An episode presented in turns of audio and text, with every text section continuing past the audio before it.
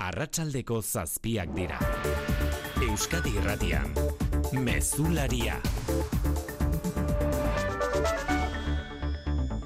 Arratsalde honu guzti hernanira jo behar dugu duela urtebete Donostiako Kendo Plazan labankada zil zuten Lukas Agirre Hernaniarra gogoan haren zenide eta lagunek elkarretaratzea ditu dute Hernaniko Gudari Plazan bertaragoa Jokin Aierregarai hasi alda elkarretaratzea. Une batetik bestera astekoa da elkarretaratzea udaletxe aurreko plazan. Euri hasi badu ere herritar ugarri bildu dira familia eta lagunei babesa ematera. Elkarretaratzea deitu duten lagunekin batera da Zurineizko Lukasen ama. Lukasen argazkia aurrean dute eta Lukas bete gurekin justizia nahi dugu pankarta eskuetan. Duela urtebete egu berri egunean hil zuten labankada zogeita urteko Lukas Agirre lagunekin donostiako kendo plazantzela hilketarekin zerikusia izan zutelakoan bi gizonezko kartzelan dira eta emakumezko bat behin-beineko askatasunean. Mila esker jokin, euria eta guzti hernanin, ez da gaur arratsaldean egindako ekitaldi omenaldi bakarra soko andoniban eloitzuneko eta ziburuko herriko etxe kantolatuta, jendetza elkartu da hilaren hogeita abian, arkasonetik bueltan sokoan sartzera zikoa zela eguraldi txarraren ondorioz, ez beharra izan eta desagertu ziren bi arrantzale senegaldarraren omenez egin den ekitaldian. Sokoa bertatik, jasoko ditugu, ekitaldi horren inguruko berriak.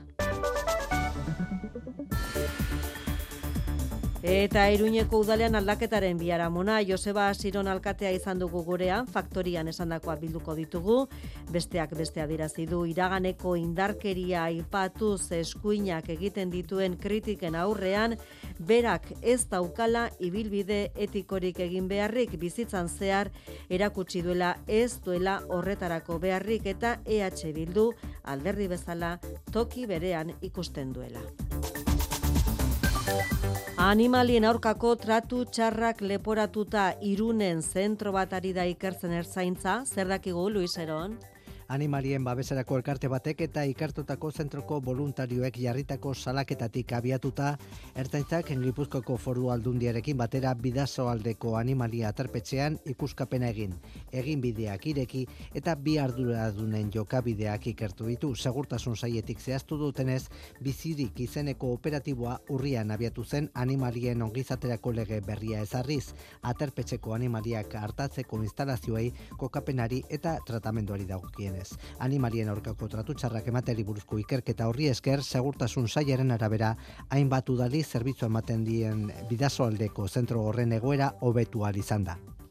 Eta pieza batean matxura izan ondoren berriz ere martxan da Donostiako alderdi ederren dagoen noria arratsaldeko seietan zabaldu dituzte lehiatilak gogoratu atzo irurugeita zazpi persona geratu zirela ez aurrera ez atzeran segurtasun neurriak bermatuta hasi da berriz martxan nori. Laboral kutsak babestuta, eguraldia eta trafikoa. Errepidetan baldarazorik, Marian Beite larrangoitia. Bai, ape sortzian orion une honetan bilborako norabidean, kotxe pilaketak sortzen ari dira, bibat kilometrokoak dira, segurtasun sailak esan digunez.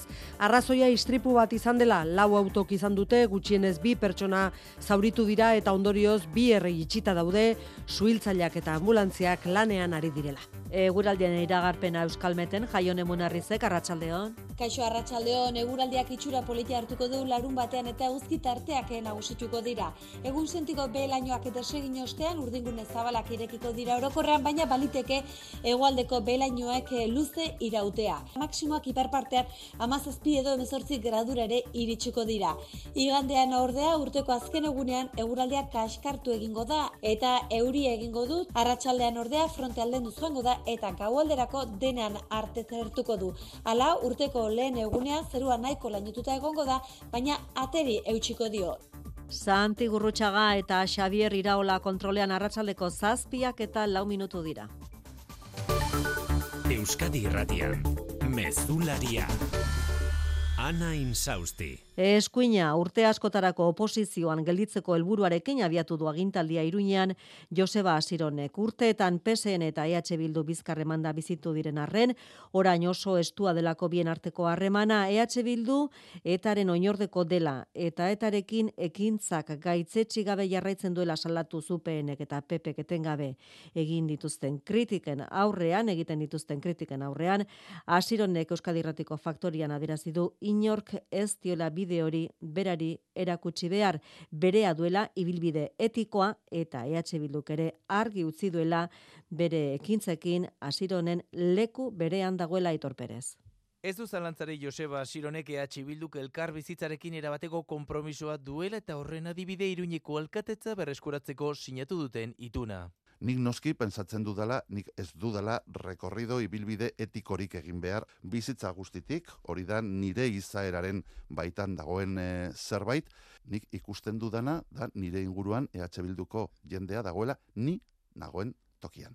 PSN geroa bai eta zurekin Nafarroarekin itxitako akordioari buruz berriz Iruñean epe luzera begira politika alda dezakela uste du. Politiko belaunaldi honen erantzukizun e, handiena da sortzea. Horrelako makina engranaje bat bermatuko duena politika aurrerako jak Iruñean geldituko direla urte askotarako. Eta eskuina geratuko dela bere tokian, momentu honetan oposizio. Alkatetzan nor dagoen baino paradigma aldaketa horrek du garrantzia Sironen ustez, akordio berri horiek ordea tentsio ere egin du eskuineko alderdien artean, upenek aserrearen bidetik erabili duen tonua, jeistea ezinbestekoa ikusten du Asironek. Egiari zor, alkate gisa eman dituen lehen orduek argi utzi diote, ez dela inolako transizio ordenaturik izango Kristina Ibarrolarekin. Gure eh, langileekin sartu ginenean, pues topatu genituen ordenagailuak eh, formateatuak, eh, paperik ez, bueno, boligrafoak ere eraman zituzten. Hala ere eskua luzatu die regionalistei iriaren alde lan egiteko eta bide batez iragarri du lehen erabakiak etxe bizitzari eta etxe gabei lotutakoak izango direla. Iruñan gertaturikoa epagai izan du eneko handu ez Euskadiko alderdi sozialistaren idazkari nagusiak, Iruñan gertatutakoa ez dela Eskola Autonomia Arkidegoko erakundeetan errepikatuko etikoki ez daudela plano berean eta sekula ez duela, EH Bildurekin gobernu akordiorik egingo esan du, ez da EH Bilduri lehendakaritzarako bidean lagunduko ere. Ez degula EH Bilduko lendakari bat egingo, ez da ere e, gobernu akordio bat sinatuko EH Bildurekin. Eta nire hitza hor dago, eta nik azken erarte eramango dute nire hitza Javier de Andrés Euskadiko Popularren presidenteak ordea, ohartarazi du Nafarroan hasitako bidea jarraituko dutela sozialistek Euskadin are gehiago, uste du alderdi sozialistak EH Bilduk, Euskal Alderdi Jeltzaleak eta Podemosek Iruinean ez ezik, Madrilen ere erakutsitako batasun hori erakunde guztietara zabalduko dela. Brindan con champán, me parece que por lo que brindan es porque ese cuatripartito aspira a reeditar su posición, que también lo van a desarrollar en el País Vasco, como lo vienen haciendo en todas las instituciones en las que pueden estar. Bada lubaki edo trintxerako gobernua osatza leporatu dio gaur, Partio Popularrak pesoeri, Sánchez presidenteak gobernuan iragarri dituen azken izendapenen, izendapenen ondorioz Nadia Calviño gobernua utzi ostean, Maria Jesus Montero izango da lehen presidente ordea, eta horrek erakusten du Núñez Feijoren ustez, peperik, peperekiko talkan indar handiagoa jarri nahi duela kudeak eta publikoan baino. Maria Jesus Montero lehen presidente ordea eta Carlos Cuerpo orain arte altxorraren estatu idazkaria izango da ekonomia ministro izaro baza. Kalbinoren konfiantzazko lankidea eta 2008tik altxorraren idazkari nagusia Carlos Cuerpo gaurtik ekonomia ministro berria da. Bere helburu nagusia jarraipeneko politika ekonomikoa bultzatzea. De continuidad. Continuidad en términos de corazón, de cabeza y de esfuerzo. Kalbinoren lekuko hartuko du ministerioa, baina lehen presidente ordetza Maria Jesus Monterok hartuko du bere gain. Que ser vicepresidenta primera es un regalo que nadie nunca espera recibir como una motivación, como un estímulo, como un José aliento. Luis Escribaren erantzunkizunak ere biderkatu dira, ekonomiako eskumena zen funtzio publikoko estatu idazkaritza, bere ministerioaren ardura izango da oraindik aurrera, hala ere, popularrentzat ministerio kopurua murristeko aukera bat galdu da. Sánchezek lubaki politika ospatzen ari dela diote, peperekin talka bilatzen ari dela.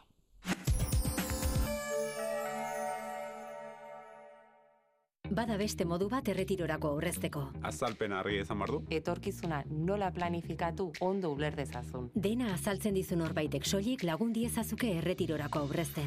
Gure gestoreek adibidez, laboralkutsaren biziaro aurreikuspen planak. Azaldu, ulertu, erabaki.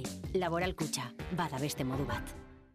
Negua iritsi da eta urteko hilabete hotzenetarako ere egitara luze zabala antolatu du Kristina Enea Fundazioak ingurumena eta iraunkortasuna protagonistak direla. Tailerrak erakusketak edota irteerak dira gure egitarauko jardueretako batzu. Kontsultatu gure neguko agenda osorik kristinaenea.eusen. Kristina Enea Fundazioa, iraunkortasuna gara.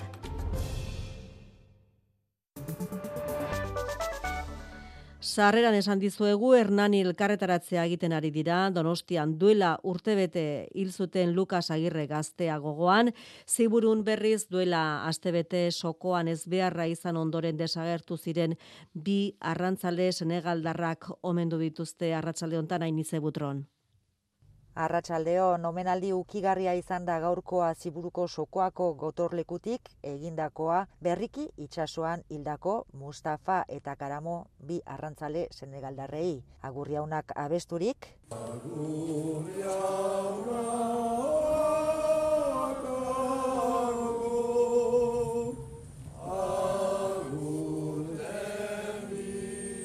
Mikel Epaltza, apezak, bi arrantzaleen lana goraipatu du eta baita Senegaleko komunitateak arrantza munduarentzat duen garrantzia. Senegaleko komunitatea hurbildu zen ere omenaldira Jazu Lami, bozera maileak, bertan bildutako jendetza eskertu du. C'est des gens où c'est très important parce que quand on vit un drame comme ça, euh, savoir qu'il y a tout ce monde qui est venu en soutien, ça nous permet de vivre autrement le, le drame. Eneko aldana auzapezak, Donibane Loitzungo auzapezarekin batera hartu du hitza ere, Senegaldarrak omentzeko. Tiburun gertatu da, lotura biziki handia dugu Senegalekin, eta normala zen gurentzat horlako zerbait antolatzea. Ekitaldia itsasora hiru lore sorta bota zamaitu dute itsasontziaren ondoratzea gertatu zen lekuan bertan hain zuzen ere. Urte zar gaua ate joka dugun honetan, herritarru gari tarteko azken egunerako prestaketetan murgilduta da honezkero, bada gaueko ospakizunetan tentu zaritzeko deia egindute agintariek. Hain justu segurtasuna bermatzeko zazpiun personatik gorako edukiera duten aretoak ikuskatu ditu segurtasun saiak eta gazteizen itxita izango da Malibu dantzalekoa neurriak ez betetzeagatik maitan jana. Bai, edukiera handiko aretoak ikuskatuta zegilatu du ertzaintzak gazteizko malibu dantzalekoa ez zituelako beharrezko dokumentuak indarrean eta eraberean ez zituelako hainbat segurtasun neurri betetzen tartean zuten kontrakoak. Bertako arduradunek jakin dute gaur arratsaldean itzuliko dietela dirua sarrera erosita zutenei. Segurtasun sailak bereziki hiriburuetan egitekoak diren kotiloi eta festetan du begirada jarria, baina baita suziri eta alakoen erabilerak sor ditzaketen arriskuetan ere. Hain zuzen, agintari zuhurtzia eskatu dute eta gogorarazi arrisku handia dakarrela material piroteknikoa manipulatzeak horiei lotutako ezbeharrek gora egiten dutela urteko azken egunean. Nazioartean Ukrainan azken hilabetetako aire erasoldirik eh, bortitzena egindu Errusiak eundigora misil jaurti ditu hogeita amarretik gora hildako eta ia eun zauritu eraginez. Europar batasunak eta nazio batuen erakundeak irmo, irmoki gaitzetsi dute zibilen Errusiaren erasoaldia mertxetxe berria. Kiev hiriburua eta beste bostiri jo dituzte Rusiaren misilek Ukraina osoan barrena, denera eun eta amar misil baino gehiago jaurti dituzte Zelenski presidenteak jakinarazi duenez, bart arratsan hasi eta goizer arte luzatu den erasoaldia. Odesan eta Liben etxe bizitza eraikinak suntzituta geratu dira, Nipron merkatalgunea, armadaren hainbat egoitza eta energia azpiegiturak ere kaltetu dituzte, erasoek ondorioz argindar eta gas hornikuntza etenda geratu da Ukrainako lau eskualdeetan. Ukrainaren aurkako aire erasoaldiarekin bat etorriz, Poloniako aire ere muan berrogei bat kilometro egin ditu Ukrainatik sartu den objektu batek. Poloniako armada buruak adierazi dutenez, itxura guztien arabera Errusiak jaurtitako misil bazen radarrek antzeman dutena esan bezala Poloniako aire eremuan. Gazako zerrendan bestalde ia eundalarogeita mar palestina dira azken orduetan Israelek egindako bombardaketen ondorio. Zogeita bat mila eta bost eunildako eragin dituzte Israelen erasoek urriaren zazpiaz geroztik. Eta aintzat hartzeko moduko beste datu bat, Gazako herritarren ia erdia gozete arriskoan dela jakinarazi du errefusiatu palestinaren ardura duen nazio batuen rua agentziak. Eta Argentinan Javier Milei presidentea jakitera mandu Argentina ez dela batuko BRIC izeneko taldera. Brasil, Rusia, India, China eta Egoafrika osatutako elkarteak aguztuan egindako batzarrean Argentinari eta beste bost herrialderi taldera batzeko gonbita egin zien orduko presidenteak Alberto Fernandezek begionez ikusi zuen proposamena, Mileik ordea kontrako erabaki du eta herrialdea ez da beraz brikeko partaide izango. Errusiak deitoratu egin du erabakia. Honen beste eskirol albisteak entzun behar ditugu, kepairi bar, Arratxaldeon. Arratxaldeon, ana.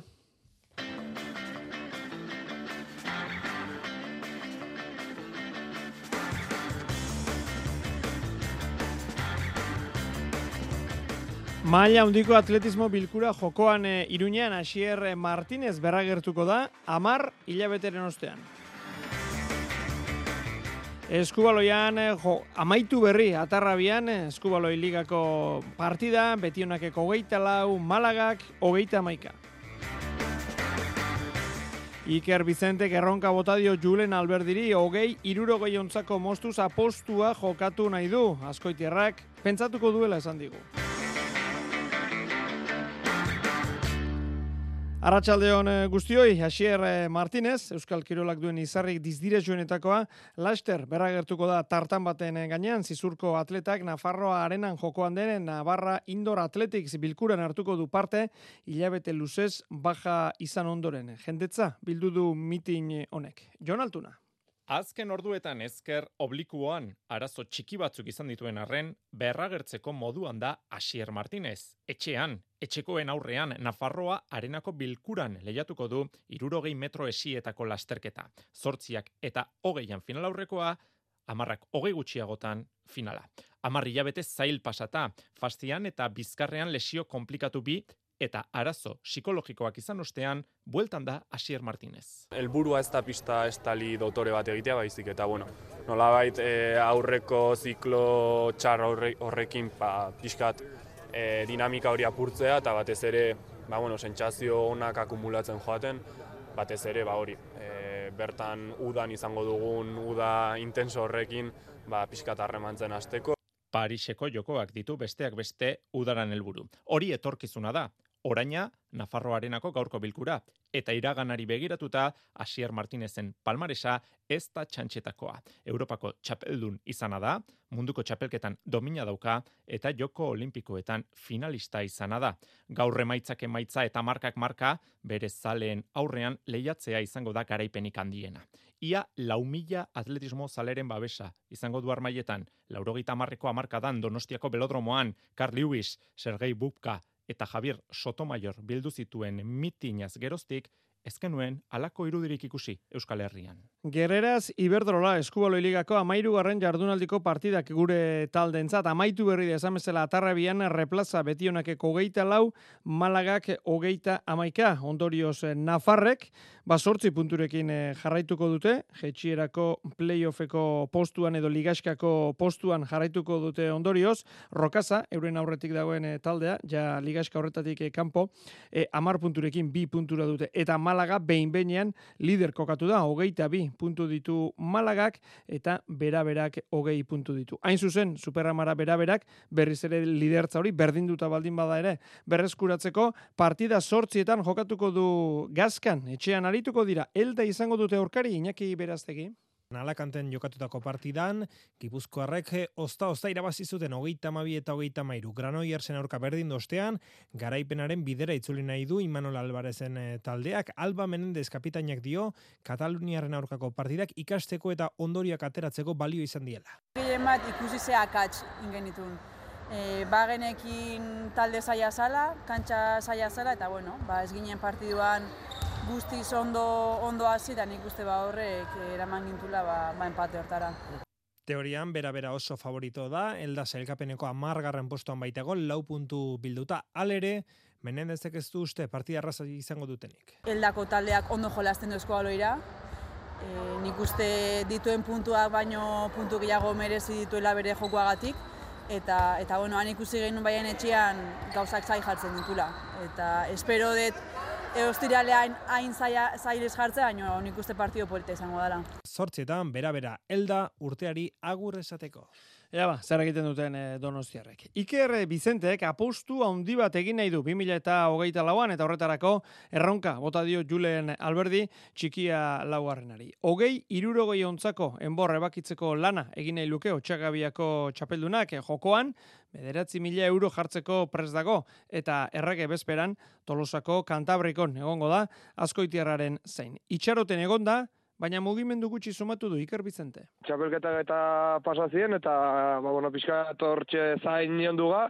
E, bueno, beste elkarrizketa batzutan tare askotan esan izan dut, eta puztue oso guztoko dauket, e, nik uste, ba, bueno, e, goekirolak bat behar dula, eta, bueno, movimentu gutxi ikusten nun, datzenen, ba, ba, nik botatzea erabakit, eta, eta lasitzen du da. Eta zer gaitik aukeratu du, Julen Alberdi? Bueno, nik uste urte guzintzea reakotxi dula, ba, ba, bueno, kriston maia daukela, ez, aizkoan, e, azkeneko bi urtetan kriston gora kada nik uste, eta, eta bueno, ba, txapelketa guzita nortxe bilega. E, urrezko panik irabazi nion, behak urrezko aizkora, liga, eta, eta bueno, pixkat, ba, e, apustun e, nik uste, ba, kontrario gorra izan ditekela, eta, eta probatu nahi nulako. Eta behin hori entzun da, ba Julen Alberdirekin ere hitz egin dugu, ondo hausnartu beharreko erabakia dela esan digu. Ni uste da, pentsa merko dula, apustu bate behakin ba, kompromiso eta lan asko ekartzetu ez, eta beti pentsa hau izen dut, ba, o imagina izen dut ez, ba, apustu bat aprobazio ba, eharra izango litzekela, baina, bueno, ba, imaginatzetik, ba, ja bertan ikustea, ba, aldi edao, eta ikusiko, zer antzen eman. Ba, itzengo du etxien, eta, bueno, prinsipioz, ba, hola desafioaz, ba, zuzenin botata, ba, ba, bueno, nik uste da igual jun eta entzun, o, ba, pentsen beko, haber, zer, zeren. Egin beharreko lanaz, alegia hogei iruro gehientzako horietaz, hause, Bizentek esan dakoa. Azenen e, lana nik uste e, nahiko gustoko lana de lanetzat, e, eurre, ba, bueno, iruro gehientzako eur nahiko exigentea da, e, ez txiki eta undi ere ez da, baina, baina, bueno, e, espala ondi xamarra hartu dartzaion eta esigitzen duna, eta, eta bueno, ba, nik uste ongi modutuko naizela lan hortan, da, eta berre azkenen zen negoziazio dagoan. Eta mai gainean Nafarrak jarri duen eh, lan honi buruz, bere iritzia, alberdik. Bueno, lan potentia ez, e, lan oso zerioa ala esan duke, azkenin ba, hogei irudientzako, ba, otamarkan herriko eskasien lana da ez, ordu eta inguruko lana, eta bueno, nik uste ba, lan oso zerio dela, eta hey, lan, lan ondia. E, nik uste ba, behai ondo atorkiola pentsatzeulako bota dula ez, eta guri igual, ba, beste ur batzu baino, ba, okersio etorri egulako ez, hori hori pentsaula ikidelako igual, eta bueno, ba, guk, eh, ba, aurre haiti pentsatzeko, ba, baloren bertu nuke, ze lanekin eta, eta zerrekin kumaira.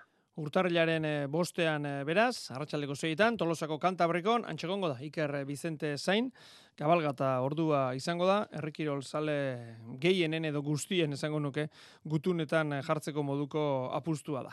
Pelota, eskuz binakako txapelketako partida dukagu gaur, peina bigarrena eta albisu, zabala eta zabaletaren kontra, peio etxeberriaren utxunea da, zestaoko partida honen albiste nagusia atarikoan behintzat. Nafarraren ordez, Javier Zabalak, aukera aparta dauka, ba eskuz binakakoan azken asteetako bere maila ona erakusteko, tamainako erronkari aurre egiteko, zabaletaren eskutari izatea ez da aukerarik eh, txarrena. Atzeko kuadroetan, bi jotzaile handi, zabaleta eta albixu, baina jotzaileen zailo horretan ere, ba mailak daude, eta une honetan zabaleta da dominatzaile izateko favoritoa geri dena gaurko. Horrexegaitik, etxarrengoa dezeroso aritzea nahi dute aurkariek, Jonander Peña. Klabea da, ba, ez tezala e, eroso jokatu, ez? Azkenen, ba, bueno, bea ahi bada ba, eroso lauetik dominatuz, ba, ia ezinezkoa da, ez? Azkenen, ba, erre bote paren jartzeitu pelota guztik, baina, bueno, saiatuko gea abiadura ematen, ez tezala ba, pelotazo bat e, komodo jot. Zabaleta berak, aurkarien indarra, eta elkarrekin jokatzen duten esperientzia azpimarratu ditu.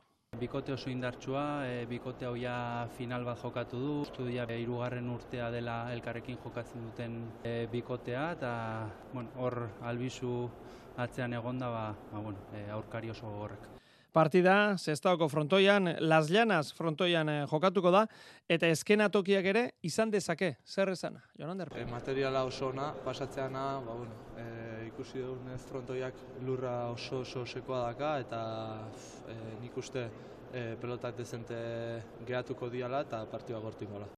Zeigarren jardunaldiko azken eh, partida da, aipatu dugun hau, Etxeberria Zabal eta Bikoak eh, jaka Marieskurrenaren ibili baia orbangabea jarraitu nahi dute, bosgarren garaipena eskuratuz, eta Peña Albixuk berriz, ba irabazi, eta gaurko aurkariak lau punturekin harrapatu nahi dituzte. Hamarrak eta laurdenetan hasiko da, lehen partida izango da, txapelketako nagusia, eta ETB baten zuzenean ikusi izango duzue. Eta abiatu dena, buruzburuko pala txapelketa, Bilboko, Bizkaia pilotalekuan, zazpietan abiatu da jaialdia. Lehen, e, lehen bi kanporaketak jokatuko dira, Del Rio Madariaga batetik, eta Gordon Alkorta bestetik. Eta gaurko irabazleek urren ez urren, fusto eta gaubeka izango dituzte aurkariak, zerrenda buruak berriz, zuzenean, finalerdietako ligaskan ekingo diote txapelketari. Nekol txapeldunak, Ibai Perezek, Maldonadok, eta urrutiak eh, alegia. Eta finala, otxailaren iruan eh, jokatuko da. Eta zesta puntan ere buruzburukoa dugu, berriatuan, finalerdiak izango ditugu gaur, bere alaziko den jaialdian, irai eta iart aurrez aurre aurrenekoan, maite eta erika bigarrengoan, eta ondoren gizonezkoak erkiaga eta del rio batean, eta aimar eta erik bestean. Aimar aldazabalen azkena izan daiteke, buruzburuko finalerdian egon arren, erretiro hartzeko erabakia, aspaldikoa baitu. Bueno, ba, azken ja edadi, ba, izta berrogota bat urte, eta ja, ba, azkenengo urtien, be, ba, hau berritxuko partidu izen da, urte betien jolastu dutena partidu bakarra profesionaletan, ja, bueno, ja gaztiek behatzeti datoz, eta, bueno, aukeri ukinagan, ba, ja, que IES behirugarren geratu nintzen, ba, plasi nauken asegurautu esateko, ba, banakakuen, eta herrixen beza hostia, botxu, hau, e, jokatzen mozu, erretik egiten basabe, ba, ez da neixengo plantxarra, eta horretan e, ekin dugu, eta, bueno, lehenengo partidu gustora jolastu dut, eta, ba, posik, ez? Eta esan bezala, bere alaziko da, zazpiter dietan, jaialdi hori. Saskibaloian urrezko leblikako partida ilunben jokatuko da gaur, sortziter dietan hasiko da, guk Gipuzkoa basket, Kantabria neurketa, estu estu dago zailkapena, Gipuzkoarrek amar garaipen dituzte, eta bosgarren daude, beste bi talderekin berdinduta, eta gora begiratu ezkero, liderra den burgos bi garaipenera dute. Ateak irekita, egin dituzte lanzaioak gaur, reala gozasunak eta alabezeko oporretan daudenen batipat etxeko txikienen gozamenerako, zubietan, ezin izan du lanzaioa maitu, Martin, zubimendik, orkatila, okertu baitu, barren etxea traore eta aritzek min hartuta jarraitzen dute. Eta sadik ere ez da bertan izan, arratsaldean zehar iritsi baita donostiara. Mendizorrotzan, aritu dira babazorroak, Carlos Vicente fitxaketa berria tartean, tasoaren ez da alako berritasuna ateak zabalik entrenatzea, bakarretakoa da, osasuna, oitura horri eusten diona, bueno, ba, gaur mojika, e, bere kasa aritu da lanean. Eta futbolean, mundu mailan izen propio nagusia, Carlo Ancelotti da, Real Madridek kontratua luzatu dio entrenatzaileari 2000 eta hogeita zeiko ekainaren eh, hogeita marrer arte. Eta bihar jantziko du azkenekoz Movistarreko mailota gorka izagirrek, Euskadiko ziklokros eh, txapelketan hartuko du parte. Horixe baliatu dugu Euskadi Erratiko uinetara ekartzeko, lehen galdera ziklokrosari buruz, zer ematen dio disiplina honek ormaiztegiarari, hau erantzuna. Bueno, eman gauza asko esango nuke. Gauz bat ume umetatik egin detena, hortik hasita ez da, horretzapen asko ematizkit. Beti, ba, bueno, a, ba, mundu hortan e, ibili izan dutakoa naiz, eta laun asko berrik ustez aparte, ba, gaurko egunen, ba, prestaketa bezala, ba, gehigarri bezala hartu neten, e, bueno, disiplina bada. Movistar alde batera utzi, eta kofidira joko du besteak beste, anaia gaztearekin batekin ez. Egizan, ba, bueno, lehenengo hartu mena izan deuia, eta, eta bueno, gustora. Egizan, bueno, eh, aurpegi berri asko die baita, eta, bueno, ziren, ba, bueno, lehenengo egunetan, ba, beti, ez da, gitzeitera beli, arraro, edo, pixka bate, berri izaten da, eta, baina, bueno, aldatatik, ba, naia, eta, bueno, jende asko ere zautzen ditut, eta, eta, bueno, egoki, egoki sartu nahi zen Eta egun hauek horretarako aproposak direnez, 2000 eta hogeita laurari zer eskatzen dion galdetuta, besoak goratu nahi ditu, alegia, garaipen eman nahi luke. Besoak altxatzea, aspaldin txon ez dut besoik altxau, eta izan, ba, bueno, ba, kirolari bezalare. Bueno, urtero nik uste izan nahi zela txirrendolari bat, beti, bueno, altxau izan dutena, eta, eta, bueno, izan bezala aspaldin ez dut altxa, baina, bueno, ba, behar detela nik uste baita, eta posible da, eta posible bada, ba, ezinezko ere eta, eta nik uste ba, hortan saiako gala, bai. Bat eh, basketin fundazioak urteko sariak eman ditu gaur getxo, zail ezberdinetan banatuta, kirolari ugarik jaso dute errekonozimendua, urteko kirolari onenen artean besteak beste, ba, inigo peña, urrea eta brontzea lortuta munduko txapelketan, maialen txorrautu eta olatzarregi piraguistak, edo Mikel Unanue, Oiane Otaegi eta Sergio Bez eh, kurlinekoak, Ander Elosegik, erretiro hartuta, arkere, jaso du, bat eh, basketin fundazioaren errekonozimendua. Eta anapurnatik datuzkigu, ales txikonen eh, berriak, lemoarrak, sare sozialetan idatzi duenez, dena prez dute bihar mendian gora abiatzeko, hirugarren eguna bete dute gaur oinarrizko kanpalekoan, hitzez hitz, eguraldiak mendiak eta gure baldintza fisikoek usten badigute, gailurrera heltzen saiatuko ora, urrengo egunetan idatzi du txikonek.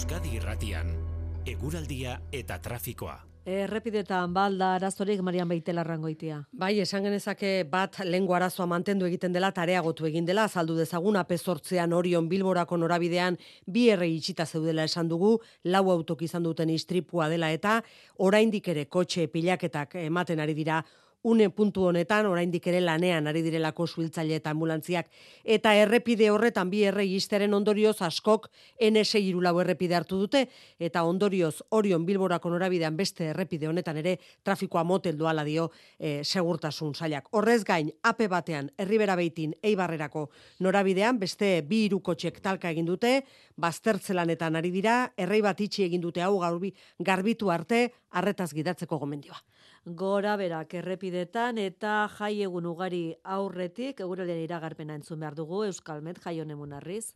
Eguraldiak itxura politia hartuko du larun batean eta eguzki tarteak nagusituko dira. Egun sentiko belainoak eta segin ostean urdingune zabalak irekiko dira orokorrean, baina baliteke egualdeko belainoak luze irautea. Maksimoak iparpartean amazazpi edo emezortzi gradura ere iritsiko dira. Igandean ordea urteko azken egunean eguraldiak kaskartu egingo da eta euri egingo dut, arratsaldean ordea fronte alden joango da eta gaualderako denean arte zertuko du. Hala urteko lehen egunea zer zerua nahiko lainututa egongo da, baina ateri eutxiko dio.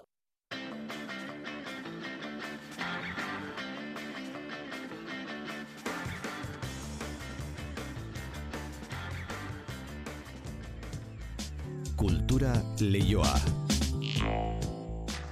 zortziak eh, bitarte kultura. Zer berri gaur, Manu, Arratxaldeon? Arratxaldeon, ana, urte berriak ikarriko dizkigune begira jarriko gara. Adibidez, Gazteizko Artiu Museoak 2008 laguarren urtean izango den eskaintza erakutsi du. Azte buronetan zinera etorriko diren film berriak, eta gainera bukatzear dugun urteko titulurik esanguratsuenak ere izango dituguana, e, hogei mila erle espezien urtea izan da, ez dago, ez dago zalantzarik. Eta gainera, gauza bitxi baina interesgarriana, urte berriarekin batera, egile eskubiderik gabe geratuko diren lan klasikoak adibidez, urte berriarekin batera, zuke Mickey Mouseen mila beratzen dogoita sortziko irudi bat hartzen ezake, kamiseta batean jarri, eta saldu, eta ah, negozio egin. Begira, begira. Bueno, segi kulturra joan zuten, eta berri gehiago mengo ditugu gai horri buruz. Ederki, eta musika kontui dagokionez. E, bai. Egunerokoa bihurtu zaigun musika eskaintza.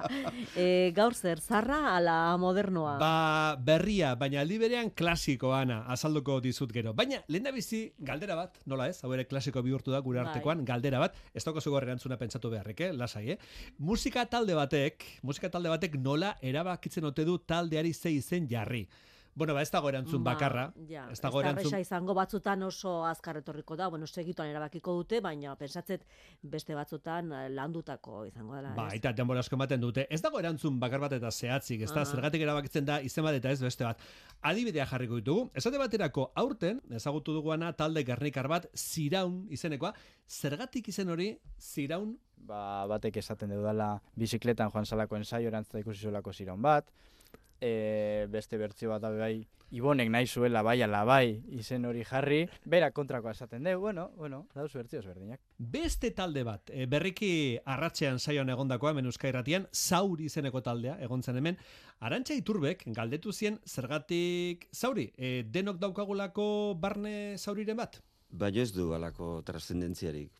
Ez, ez, Izen ba behar gendun, eta alaxe aukeratu gendun, bere sonoritateagatik, Bueno, Ana, beste musika talde bat, Mhm. vulkanizadas, izena du taldeak, vulkanizadas. Eta hauek e, zergatik vulkanizadas. Zergatik ba entzun, entzun, e, berehala berai egindako elkarrizketa. Lehen esan dudana, Ana, e, berria baino klasikoa, taldea berria da, baina estiloa ez da berri berria. Entzun, eta zuek atera ondorioak. Te quiero cantar, te quiero decir. Recuerda que estoy siempre para ti. Cuenta conmigo siempre que pueda servir. Llámame hermana, me tienes aquí. Si algún día te caes, apóyate en mí. Igual que ayer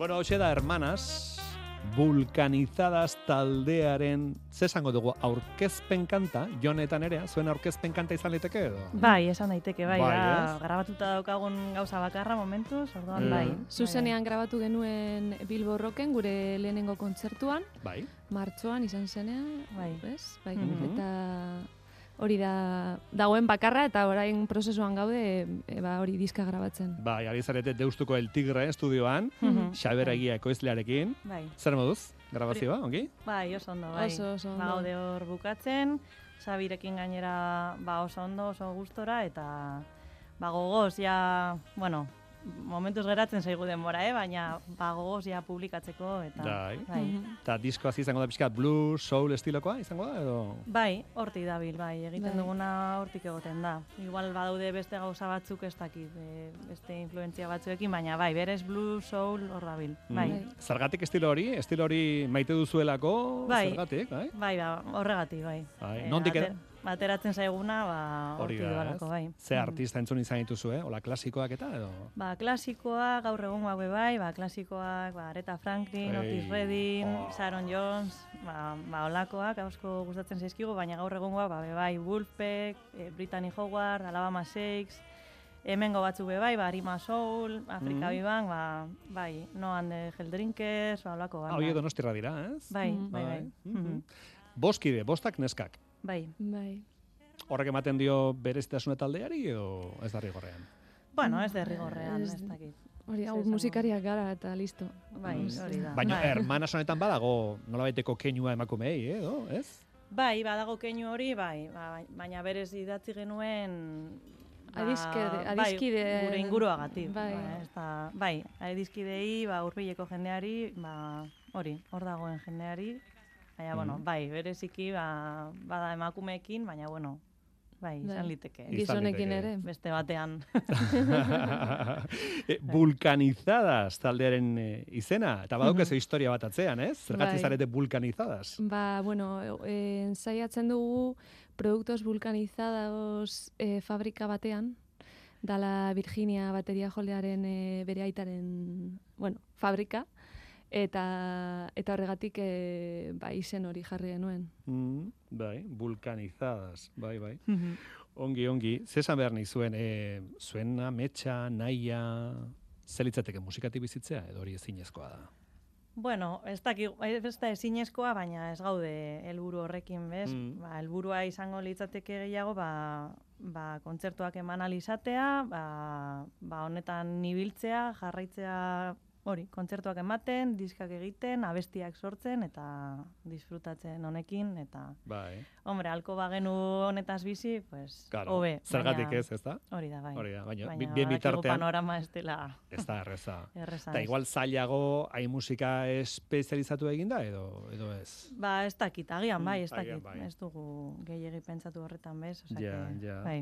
Bueno, ze denbora berekin zabiltzate, noizko, diskoa, prest eta entzuteko moduan? Ba, espero dugu datorren urteko hasieran pres egotea ja, Mm. publikatzea, eta ba, hori bitartean e, ideia da bideoklip bat e, ateratzea, ba, Bai. lehenengo singelarekin, eta hori ja aurrerago diska. Vale, aizu ba, Bai. eskerrik asko gure gan etortzegatik. Gaurko izan daren dabiziko hurbilketa, Mhm. Bai. eh, zuen diskoaren zaigeratuko gara, lasaiago eta patxagaiagorekin eh, vulkanizadazen musika entzuteko. Primeran, Eskerrik asko. asko. Jonei Barretxetan nerea Arrieta, eskerrik asko beste bat arte. Mila esker. Aio, bikote, aio.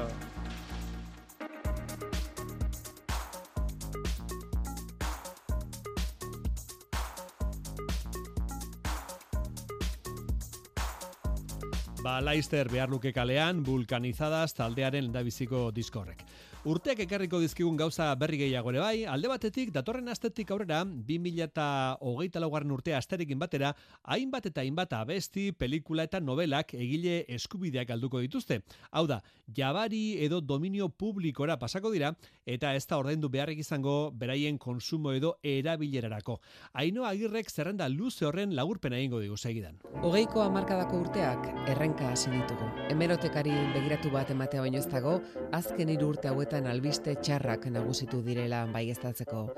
Aurreko mendean aldiz, hogeiko hamarkada alaia eta zoroxamarra izan zen, eta hasiera baino bukaera izan zuen korapilotsua.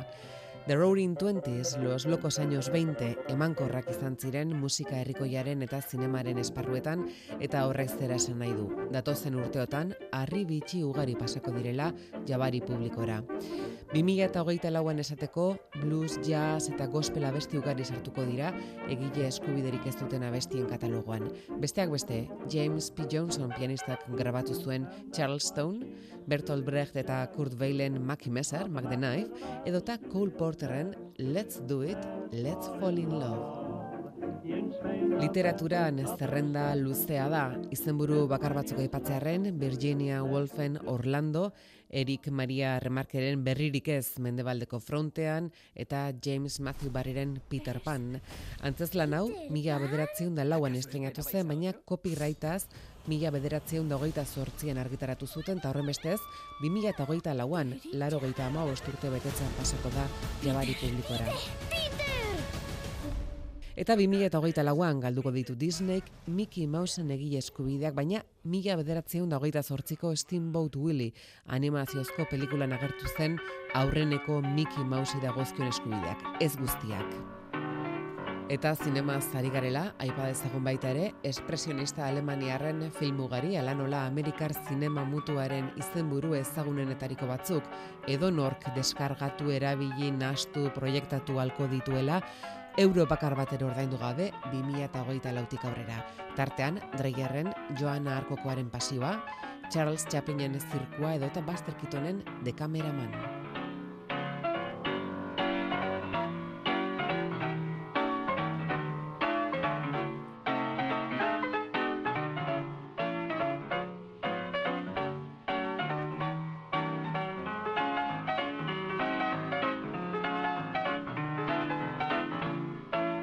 Urte berriarekin batera egile eskubideak galduko dituzten lan klasikoak hoiek guztiak.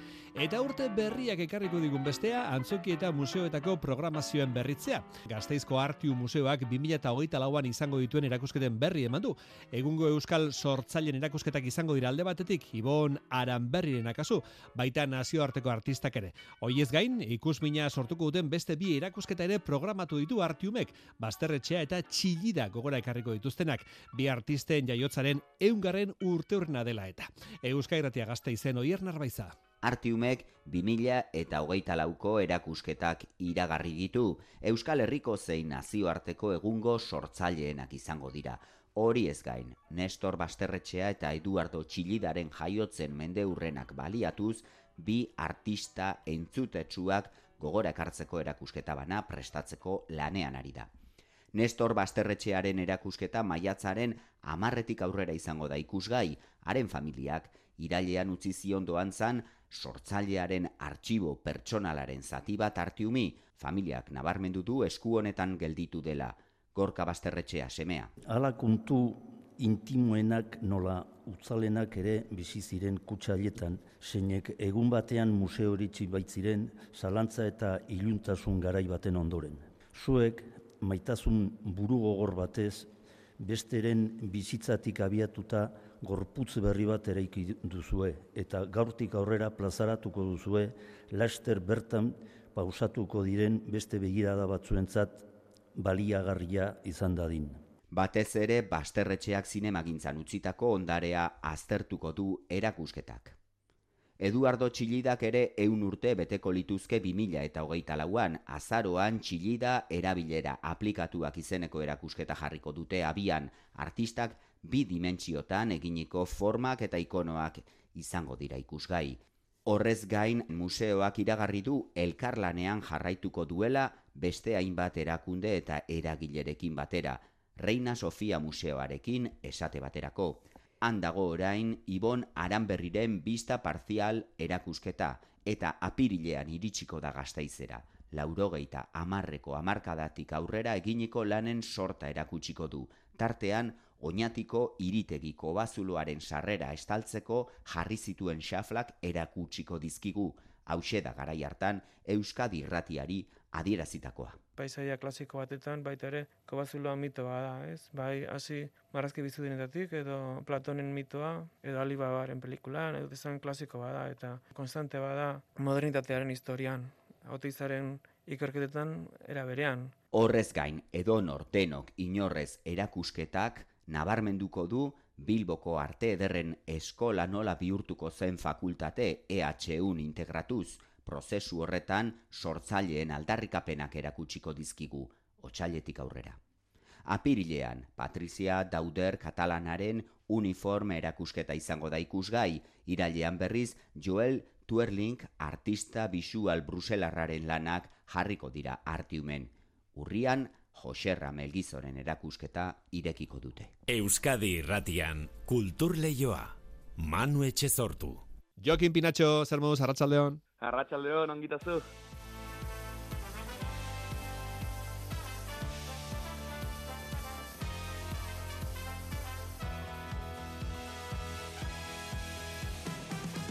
Goizero irri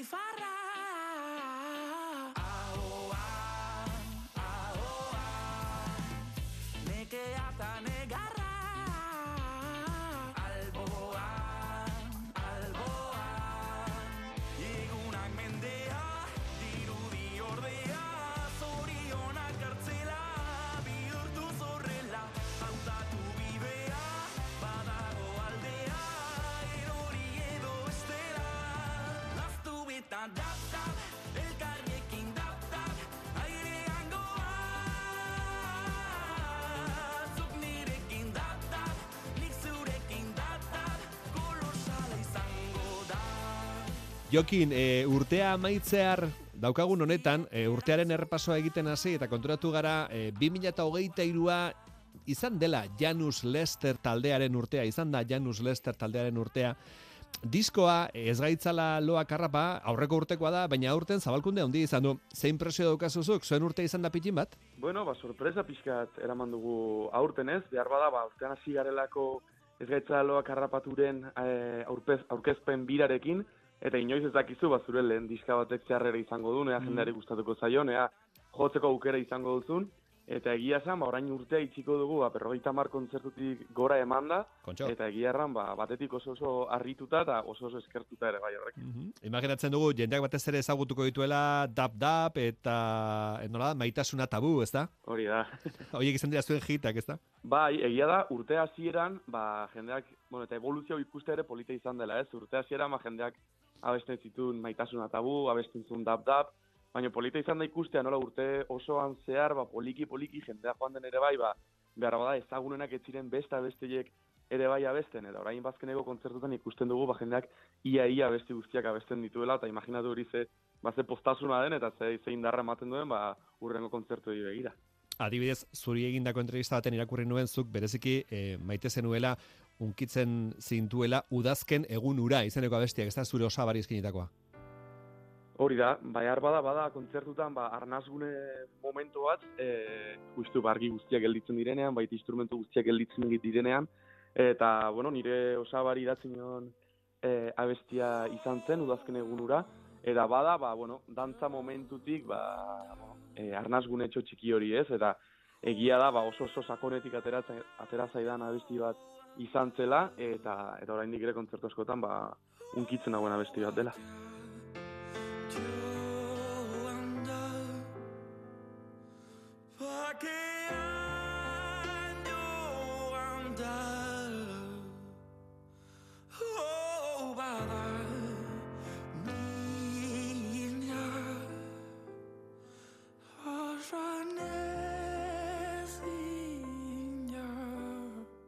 Arigarizketan Janus Lester taldeko Jokin Pinatxorekin, e, kimika ikasitakoa zara, Jokin, e, ez da zientzia eta musika uztartzen diren endabiziko aldia, ze Einaute lorreta fizikaria ikasketez, bulegoko Tomas Lizarazu ingeniaria da, zientziak laguntzen dio musikari edo? ez dakit, ez dakit, nik orain jarri izan pentsatzera, eta eta pentsatu joen, nola egin un kimika bere garaian, ez? Eta nik uste dut, e, bai neri eta baita seguru, bai inauta baita Tomi ere bai, e, pertsona kuriosoak izan garela beti, ni behintzat oso pertsona kuriosoa izan naiz, eta, eta nik uste dut azkenean musika eta zientzia ba, kuriosidade edo zerbait deskubritu nahi izan horren mm, bidean doazela ez, ez bide bereti, baina bai modu paraleloan eta eta horrela ematen dion dik zentzua, bai? Bai, bueno, urtea bukatzeren ari da, eta esan dugu, ba, urte honetan irutu zaigula Janus Lesterrek sekulako indar hartu duela, eta zabalkonde handi izan duela. E, asteburari begira, bihar iruñan izango zarete, Jokin, Santas Paskoaz jaialdian, txintxarri aretoan, nolako kontzertuari zarete prestatzen biharko? Ba, bueno, kontzertu urbila izango da, gaina leku txiki txikia delako, eta eta jendea ba, oso oso urbil ogongo delako, eta, eta bueno, txintxarri badauka, ba, grazia hori ez, jendea oso urbil urbil dago, e, kontaktua oso oso zuzena da, eta, eta gaina urteko azken kontzertu izango da, beraz, e, eramango ditugu gauza berezitxo batzuk prestatuak, bihar ah. txintxarrin, arratsaldeko seitan izango da, gainera, ba, publiko guztiaren zat, e, ordutegia proposa, beraz, ba, jendea gonbiatuko dut ez, e, bertara urtea bukatzera hurbildu eta eta eta gozatzera. Hori eta sorpresatxo batzuk ere izango dira, esan diguzu. Zerbait izango da berria edo? Hori da. Osongi. Ta gero etorriko dira, gero etorriko dira Jokin urtarrilaren 11an Bilboko kafe antzokia eta hortik aurrera Ziburu, Zornotza, Idiazabal, Azpeitia eta martxoar Madrilera. Bai, eh, justu prestatu dugu ba, bueno, festa batzu ez gain kerobiarekin egingo dugu nolako bira txiki bat, lau kontzertuko bira txiki bat, eta lehena izango da, baurtarriaren amaikan Bilbon, urtea, urtea gundi azteko, mm.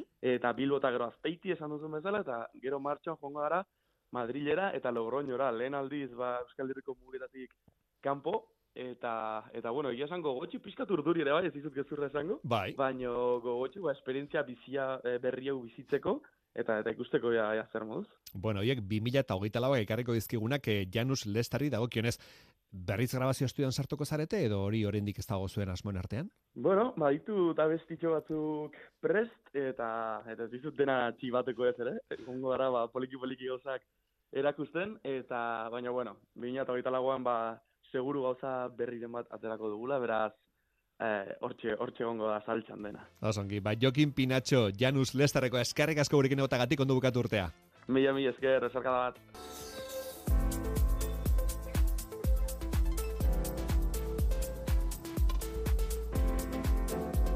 Euskadi Irratian, Kultur Leioa. Urteko azken aste honetan zinema proposamen gehiago izango ditugu, haietakoren batek akaso urteko pelikula handienetako baten kategoriare irabaziko du kritikak esan duenez. E, goazen, aste honetako usta aztertzera, Iker Zabala, Iker, kaixo, hartzaldeon. Kaixo, hartzaldeon. Bueno, aipatzen zenuen pelikula hori Fallen Lips da, e, Aki Kaurismaki Finlandiarrake zuzendutako pelikula akaso izango da?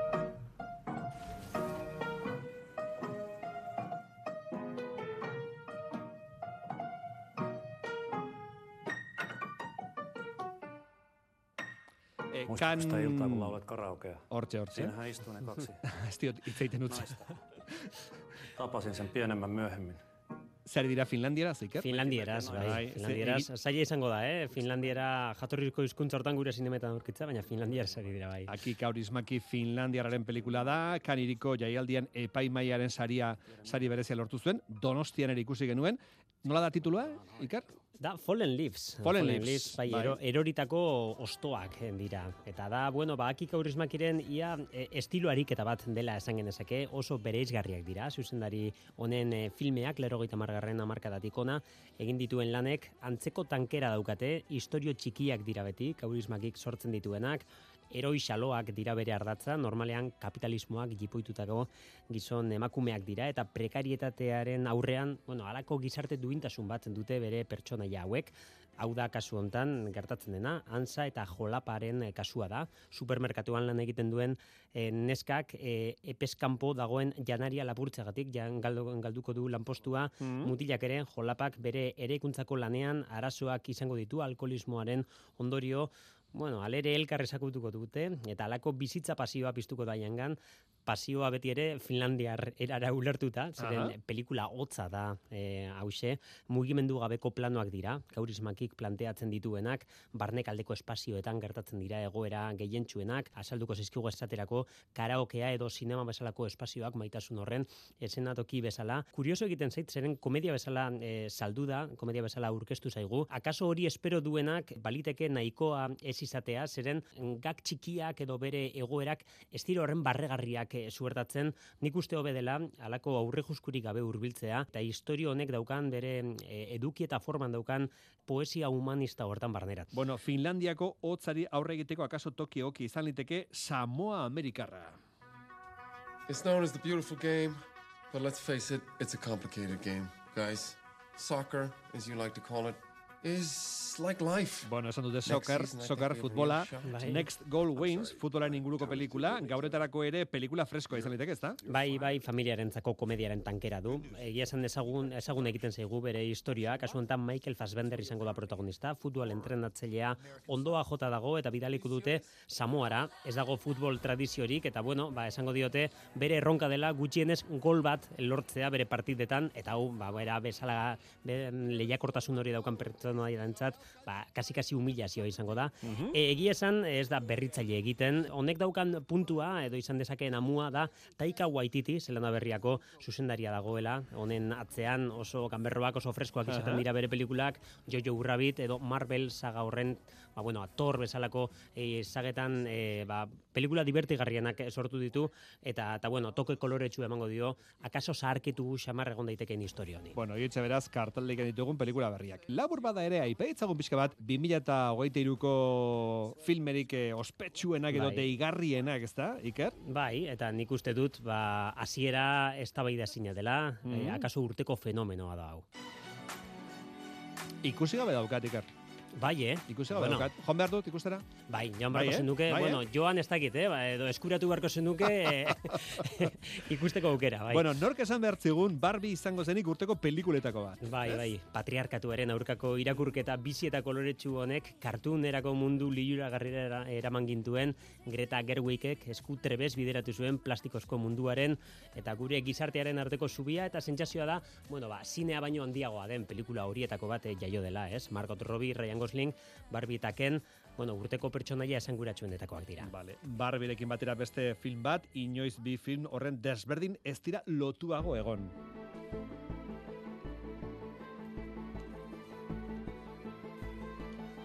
Hau da, Oppenheimer filmeko musika batera esteinatu ziren, Barbie eta Oppenheimer, eta bi pelikulen artean, segulako dirutza, lortu dute, 2005 milioi dolar. Bai, 2005? Bai, zora bihora egiten du, eh? Bueno, bazien nioen, eh, antipodetan daude, elkarren artean, bomba atomikoaren aita izan zen Robert Oppenheimer, biopik esoiko honen, de, bueno, eh, ba, dentsitate handiko, ez, pelikula zen, bai zientifikoa, baita politikoa ere, Christopher Nolanengan ez dira oiko egiak, ez, ez dago kutsu fantastikorik, baina alere, bueno, irakurketa oso oso mamitsuak zituen, ez da? Bueno, urtea izan da oso oso interesgarria, zinari dagokionez, nazio artean Martin Scorsese ere utzi digu, bere azkeneko pelikula, eta gero etxean, ba, nola aztu, e, Paul Urquijo, Bai, bai. Nola ez Estibaliz Urresola, asko Bai. hitz egingo dugu Urresolari buruz. eh, Bai, bai, 2008 ere ek- ekarriko digu, eh? Ba, ez, otsailan izango da goia sarien banaketa, baina holi den, eta horre izendapen asko ditu, 20.000 espezies de abejas izeneko filmak, eta bueno, eta, eta jaionek anborda, eta eta beste hainbat. Baita ere, Victor Bai. Erizeri hortxe daukagu. Bueno, nola ez, Bai, bai, pelikula tzarra Victor Erizerena. Bai, bai, eta Pablo Bregerrendo Robot Dreams ere aipatu beharko Ah, ikusi bat daukat hori ere. Bueno, badaukazu Bueno, etxeko lana, lan eh? asko ditu.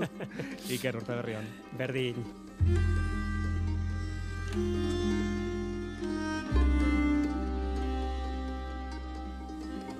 Play eta pause gure hiztegian oso barneratuta dauden hitza dira. Pause botoiari emango diogu guk orain, kultur lehioa orain geratu egingo da, eta berriz martxan jarriko dugu datorren aste artean. Pause botoia sakatuko dugu guk orain, eta pause da Xaber Severio musikariaren azken proiektuaren izenburua. Bart bere herrian Tolosan orkestu du Severiok pause diskoa, eta bihar markinan da aritzekoa. Orain zortzietako albistak entzungo ditugu Euskal Herratian eta segidan izaro gaurko gonbiatua arratzean saioan. Kulturrioa egiten dugun guztion izenean, asteburona pasa eta urte berri on. Iluntzeko zortziak dira. Euskadi Irratiko Informazio Zerbitzuak. Albisteak. Arratsaldeon berriz ere egunak ekarri dizkigun albiste nagusienak laburbiltzeko ordua mezularian. Marian Beitelarrangoiti Arratsaldeon. Arratsaldeon. Lukas Agirre orain urte bete guberri egunez labankadaz Donostian hil zuten gaztea oroitzeko elkarretaratzea egin dute gaur arratsaldean Hernanin. Lukas Agirreren lagunek deitu dute elkarretaratze hori, gertatua salatu, gaztea oroitu eta senitartekoei babesa eskaintzeko. Gaztearen eriotzari lotutako auzibideari aurre egiteko, senitartekoek abiatu duten dirubilketa sustatzea ere, bazuten helburu Lukas Agirreren gertukoek. Ziburu omenaldi unkigarria egin diete orain astebete desagertu ziren bi arrantzalei, bertako eta Donibane Loitzuneko udalek antolatuta. Haien arrastorik ez da sokoako gotorlekutik gertu itsasoak eraman zituenetik eta beraien senidei babesa adirazteko ekitaldia egitea beharrezkoa jo dute bi udalek Senegalekin duten lotura atarteko. Eneko aldana ziburuko auzapeza. Tiburun gertatu da, lotura biziki handia dugu Senegalekin, eta normala zen gurentzat eh, horlako zerbait antolatzen. Omenaldi xumea, baina unkigarria egin diete bi arrantzalei desagertu tokian eta gogora ekarri dute zein arrisku hartzen dituzten batzuek arrantzaleak kasu guri otordu preziatuak bermatzeko. Iruñako udaleko gobernu talde berriak gaur egin du lehen bilkura aurreneko erabakiak hartzeko Joseba Siron alkateak faktoria saioan Euskadi Irratian esan du PSN geroa bai eta zurekin Nafarroarekin itxitako akordioak urte askotarako aldaketa dakarrela. Bermatuko duena politika aurrerako jakirunean geldituko direla urte askotarako. Eta eskuina geratuko dela bere tokian, momentu honetan oposizio. Paradigma aldaketa hori alkatean orden baino garrantzitsuagoa dela esan du Asironek. Alkate berriak trantsizio ordenatu eskatu zion, baina UPNek ez duela borondaterik horretarako ikusi du udalean sartu orduko. Alere eskua luzatu die hiriaren alde lan egin dezaten. Asironek esan du lehen neurriak etxe bizitzari eta etxegabei begirakoak izango direla eta elkar bizitzarako erabateko konpromisoa duela berretsi du. Kautxu falta dela eta lana eten beharko du Michelinek hainbat egunez lasarten urtarrilaren bostean eta gazteizen berriz urtarrilaren amairu eta amalauan egingo ditu etenak zuzendaritzak gaur langile ordezkariei azaldu dienez. Sindikatuen esanetan lehen ere egin dituzte etenak eta ez dakite soilik itsaso gorrian sortutako egoeraren ondorio den erabakia Jon Martin Lab. baina ez dakigu benetan ekoizpenari kate horri eh, erantzuten dion edo beste interes batzuk dauden tarteko. Gasteizen tubisako langileek berriz lanuzteak egingo dituzte urtarrilaren zortzitik aurrera goizeko bostetatik bederatzietara astelen asteazken eta ostiraletan. Otsailean lan egun guztietan egingo dituzte eta urratsik egiten ez badute lanitzarbenaren negoziazioan martxotik aurrera greba mugagabea egiteko asmoa adirazi dute. Eta nazioartean Ukrainan azken hilabeteetako erasorik bortitzena egin du Errusiak. Eundi gora misil jaurti ditu, hogei hilako eta ia eun zauritu eragin. Kiep hiriburua eta beste bostiri jo dituzte misilek armadaren egoitzak eta energia azpiegitura kaltetu ditu erasoak eta orduak eman dituzte ondakin azpitik zaurituak ateratzen, etxe bizitza eraikin eta merkatalgune batetik besteak beste. Europako batasunak eta nazio batuen erakundeak zibilen aurkako erasoldia gogor gaitzetsi dute. Errepidetan gora bera handia genituen lehen, orain nola daude errepideak, Marian? Ba, oraindik ere goraberak toki berean daude. Ape zortzian, Orion Bilborako norabidean, segurtasun sailetik eman diguten azken datua da, lau autok izan duten istripu horretan, zaurituta erietxera eraman dituztenak sei pertsona direla. Oraindik ere kotxe hilarak daude, oraindik ere bi errei itxita daude, esan bezala Orion Bilborako norabidean, eta kotxe pilaketen ondorioz, trafikoa motel, autopista ordez, N seireunda hogeita amalau errepide hartu baitu kotxe gidari askok. E, gure aldiari dagokionez, dagokionez, hotz konturik ez, baina eta urdinguneak e, iragarri ditu datozen egunetarako Euskalmetek. Neguraldiak itxura politia hartuko du larun batean eta uzki tarteak nagusituko dira. Egun sentiko belainoak desegin ostean urdingune zabalak irekiko dira orokorrean, baina baliteke hegoaldeko belainoek luze irautea. Maksimoak iparpartean amazazpi edo emezortzi gradura ere iritsiko dira.